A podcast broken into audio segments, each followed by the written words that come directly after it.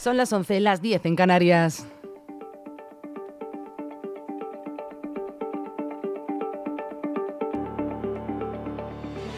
Las noticias de LGN Radio con Rocío Santana.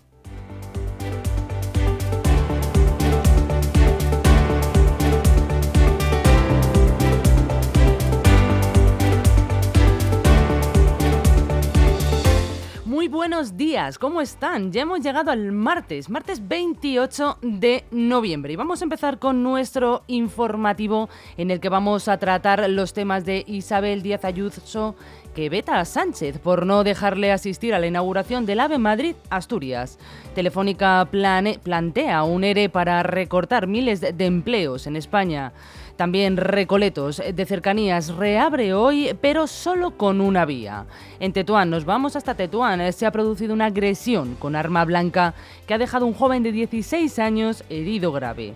También está en prisión provisional el militar acusado de estrangular a su mujer en el puente de Vallecas. Además, se ha producido un trágico accidente de tráfico en Leganés con un fallecido. Y terminaremos eh, contándoles el resultado del pleno de ayer de Emsule. Además, en cuanto al tiempo, no tendremos grandes cambios. Bienvenidos un día más aquí, a su casa, a LGN Radio.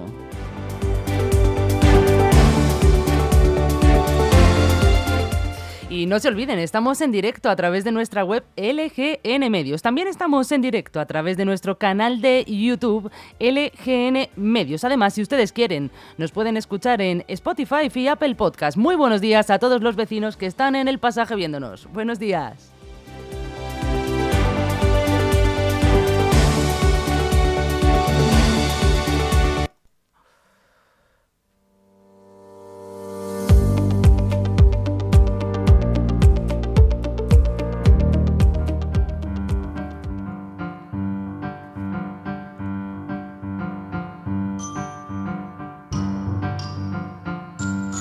Primer lugar les voy a comentar la programación que vamos a tener para el día de hoy. A continuación vamos a empezar con nuestra sección de informativo.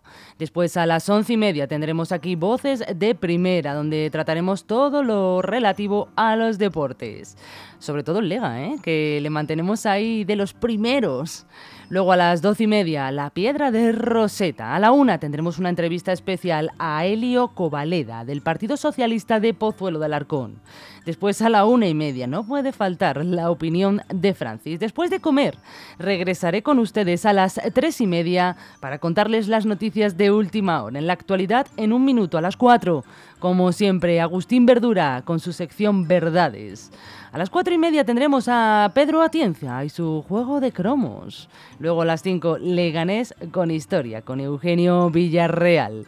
Y terminamos nuestra jornada con el espacio Inventarte.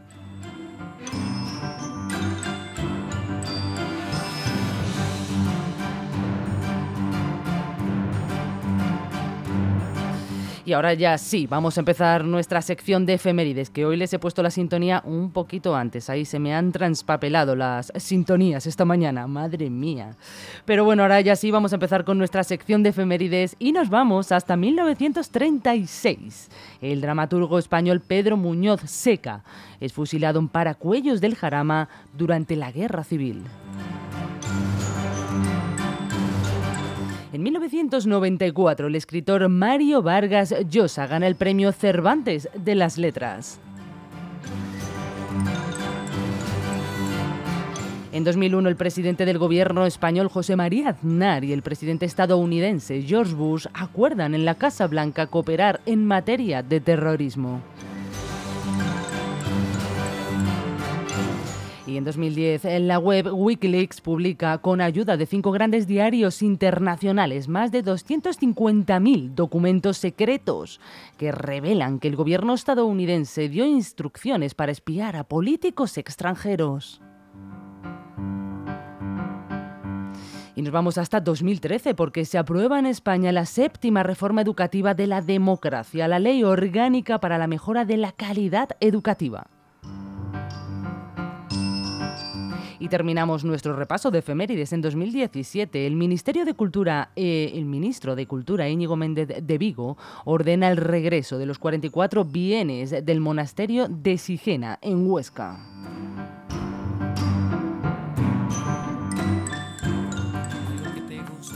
Regalarte, dice esta canción que es para recordarme esto es una excusa para declararme. Yo quiero decirte y voy a adelantarme que mi corazón yo quiero regalarte.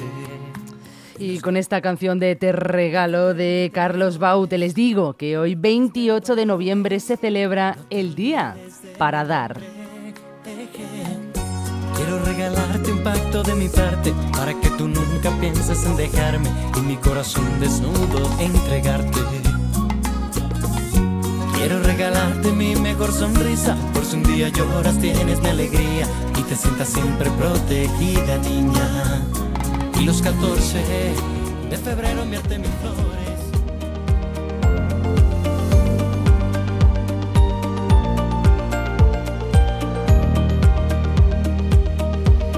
Vamos a empezar eh, contándoles qué tiempo tenemos y qué tiempo nos espera. Y es que seguimos con un tiempo muy parecido al de ayer. Tendremos un día con un predominio de cielos nubosos, exceptuando en el Mediterráneo, donde solo habrá nubes de evolución.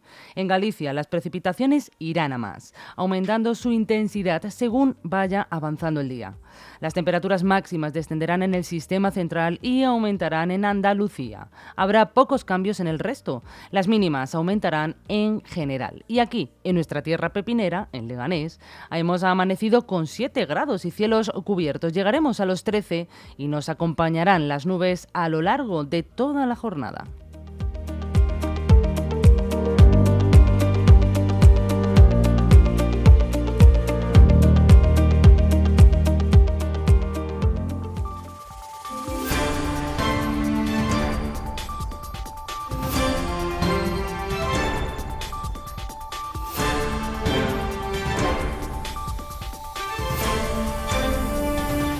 Vamos a empezar con ese repaso de los titulares más importantes con los que nos hemos despertado esta mañana aquí en nuestro país. Empezamos, valga la redundancia, con el país, que dice que Israel escarcela a 30 niños y 3 mujeres palestinas a cambio de 11 rehenes liberados por Hamas. Qatar anuncia que Israel y Hamas han llegado a un acuerdo para prorrogar la tregua en la franja dos días más.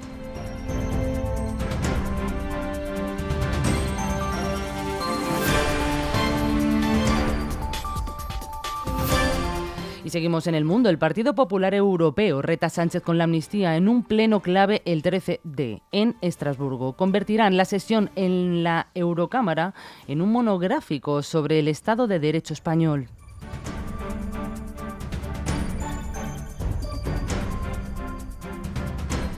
Y seguimos con ABC. Marlasca eh, se esconde del escándalo de las balizas ilegales de la Guardia Civil. Un guardia civil desvela al juez que las balizas de la unidad de élite de Marlasca contra el narco son ilegales.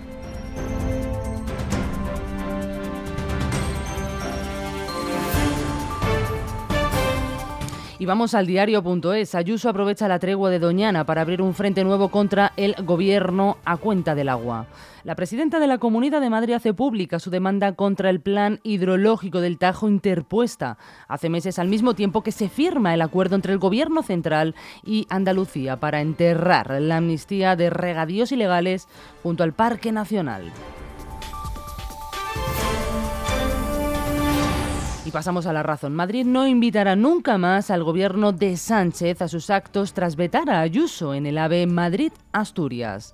La Comunidad de Madrid reacciona después de que su presidenta haya sido excluida del acto oficial al que asistirán en el, miércoles los Reyes. Les avanzamos la noticia y se la contamos eh, más detenidamente en nuestra sección de noticias.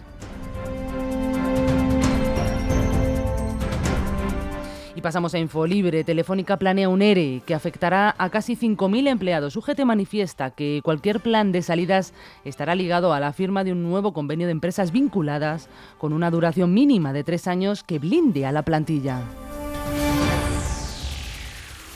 Y concluimos nuestro repaso de titulares eh, con Voz Populi. El periodista de 86 años, Luis del Olmo, ya está en casa, se está recuperando tras ser hospitalizado por una caída en la bañera.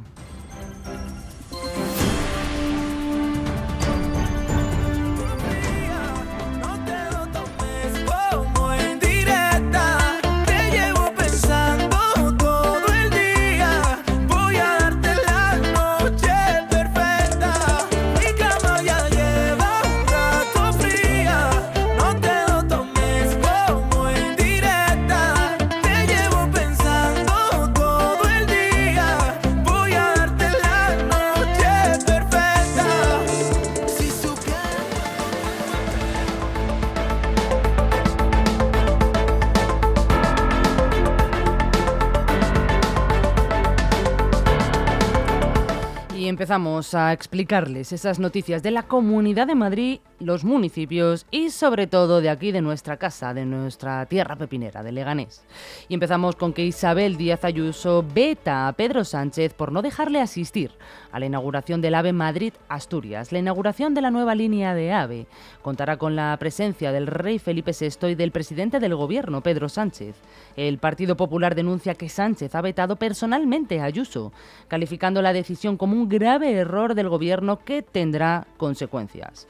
A escuchar las palabras de la presidenta en una entrevista que ha dado para 13TV. No lo sé, es la primera vez que ocurre en la historia del AVE algo así. Es verdad que no es nuevo eh, por parte de Pedro Sánchez. No nos invitó a la cumbre de la OTAN, a la cumbre del clima, que se desarrollaban en Madrid y en instalaciones gestionadas en un porcentaje altísimo por Madrid, no por ellos. Ha pasado cuando visitan ayuntamientos de la Comunidad de Madrid, instalaciones públicas, aprovechando que tenemos plenos en la Asamblea de Madrid o estamos en Consejo de Gobierno. Lo han hecho, por ejemplo, cuando eh, se presentó un centro donde se unían y se distribuía el trabajo que después se prestaba a los ciudadanos desde Ucrania, cuando la inmensa mayoría de las competencias eran propias. O sea, es parte de su estilo. Yo creo que tiene... Bueno, es una persona que está en rebeldía con las comunidades autónomas, con aquel que no le baila el agua, con, con los organismos que le marcan los límites, con la Unión Europea, con temas internacionales. Está en rebeldía con todo. En un comunicado, el Partido Popular anuncia que no invitará nunca al Gobierno a los actos de la Comunidad de Madrid en respuesta al veto de Ayuso. Desde la sede del Gobierno madrileño critican la decisión y afirman que el veto de Sánchez es un muro que solo sirve como una tapia carcomida. El presidente de Castilla-León, Alfonso Fernández Mañueco, que sí estará en el evento, expresa comprensión hacia el enfado de Ayuso y califica la decisión de Moncloa como una deslealtad institucional. La Comunidad de Madrid responde al veto con el eslogan golpe por golpe, previamente promovido por Ayuso en una manifestación contra la amnistía de Sánchez. La líder madrileña asegura que cada atropello tendrá respuesta y esta vez la respuesta es el veto del Partido Popular al Gobierno en los actos de la Comunidad de Madrid.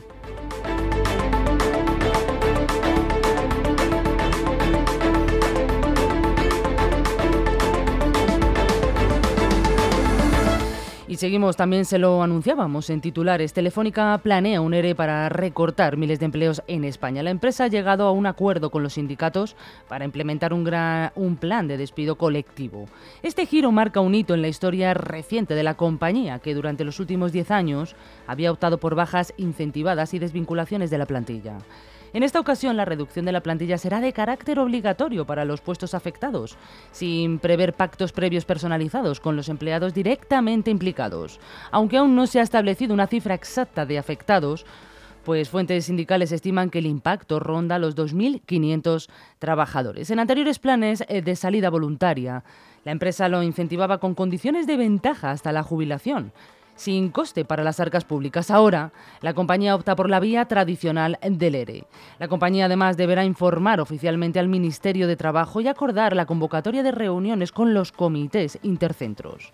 El proceso de resolución de ERE se espera que se formalice en el plazo máximo de un mes desde la constitución de las empresas negociadoras, sugiriendo que el proceso se extenderá hasta finales del año en el que estamos.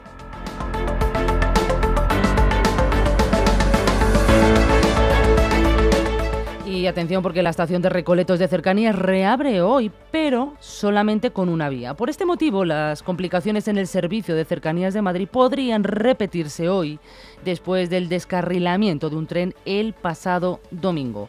Aunque la estación de Recoletos vuelve a estar operativa, la circulación se va a producir solamente por una vía, en el tramo de Atocha Recoletos. Hoy, concretamente, el uso de la única vía obligará a que la estación de Recoletos se abra con servicio en un único andén para trenes de Guadalajara y El Escorial.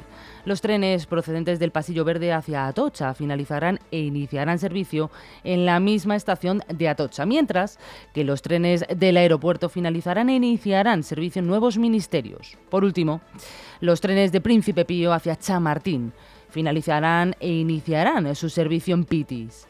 Renfe implementará un plan alternativo de transporte para los trenes de media y larga distancia con origen y destino en Alcázar de San Juan, Jaén, Almería o Extremadura.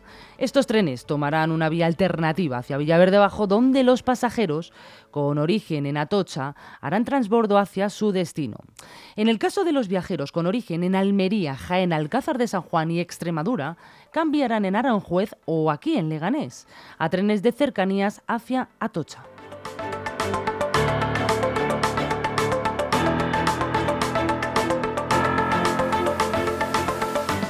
Y nos vamos hasta el barrio de Tetuán porque se ha producido una agresión con arma blanca que ha dejado un joven de 16 años herido grave. Vamos a escuchar a Carlos Rodríguez, el supervisor de la Guardia del SAMUR.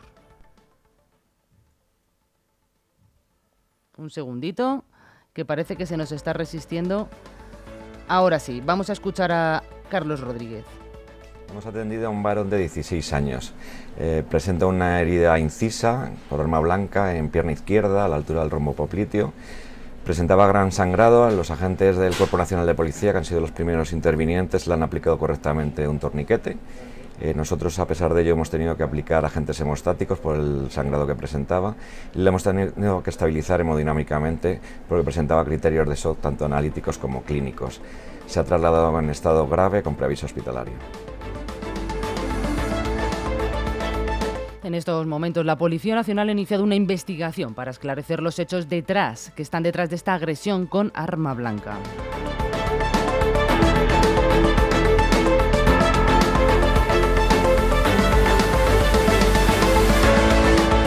Ya está en prisión provisional el militar acusado de estrangular a su mujer en, el puente, en Puente de Vallecas. La víctima, Leticia, de 37 años y enfermera, en el Hospital Gregorio Marañón falleció ayer a causa de las lesiones sufridas. El asesino Antonio, de 42 años, capitán del Ejército de Tierra en activo, se enfrenta a cargos de homicidio. Además de la prisión provisional, se le impuso el alejamiento en, comunicación con sus hijas, así como la suspensión de la patria potestad.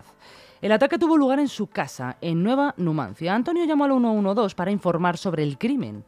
Al llegar encontraron a Leticia en parada cardiorrespiratoria debido al estrangulamiento. Los agentes realizaron maniobras de reanimación, sin embargo, falleció en el hospital. Los dos hijos de la pareja de dos y tres años fueron encontrados en la vivienda. La niña mayor contaba que su padre le había golpeado a su madre. Antonio fue detenido y conducido. Eh, no tenía antecedentes por maltrato ni órdenes de alejamiento y la víctima tampoco le había denunciado.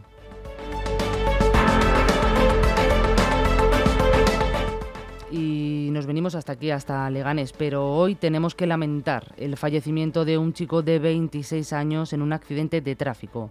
Ha sucedido anoche en la glorieta M409 con M406. La víctima salió despedida de su vehículo y falleció en el acto. Hasta el lugar se han desplazado un equipo del SAMUR y una dotación de bomberos de la Comunidad de Madrid. En este momento, la Guardia Civil se está encargando de esclarecer el suceso. Le damos nuestro más sentido pésame a toda su familia.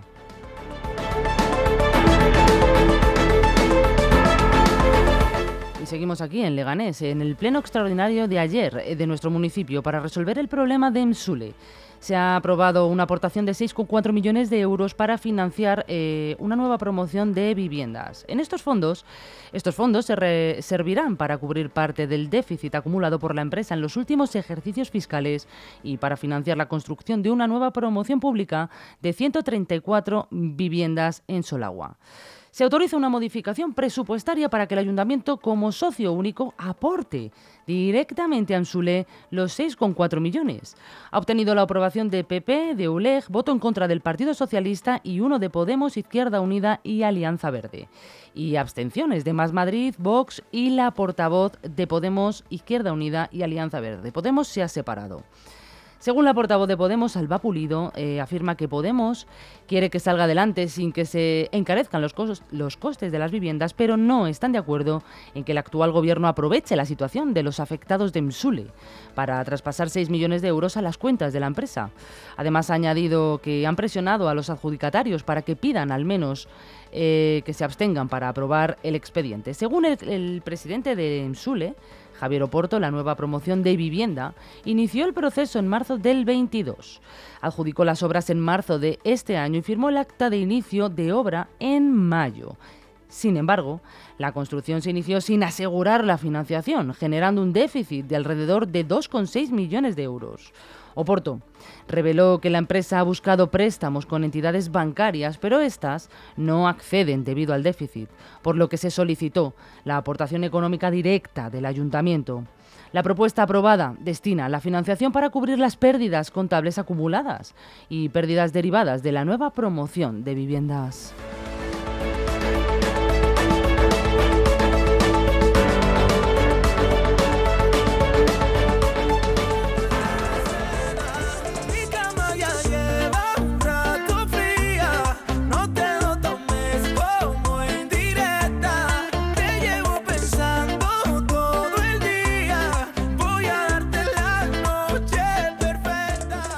Y es que no solamente las noches tienen que ser perfectas, todo el día tiene que ser perfecto, pues claro que sí, claro que sí. Y bueno, hasta aquí, después de mi, de mi charla de todos los días, de que sean felices y sonrían, ya sí, me despido de este informativo, pero les espero luego esta tarde a las tres y media de nuevo aquí conmigo para ver esas noticias de última hora. Que pasen muy buena tarde.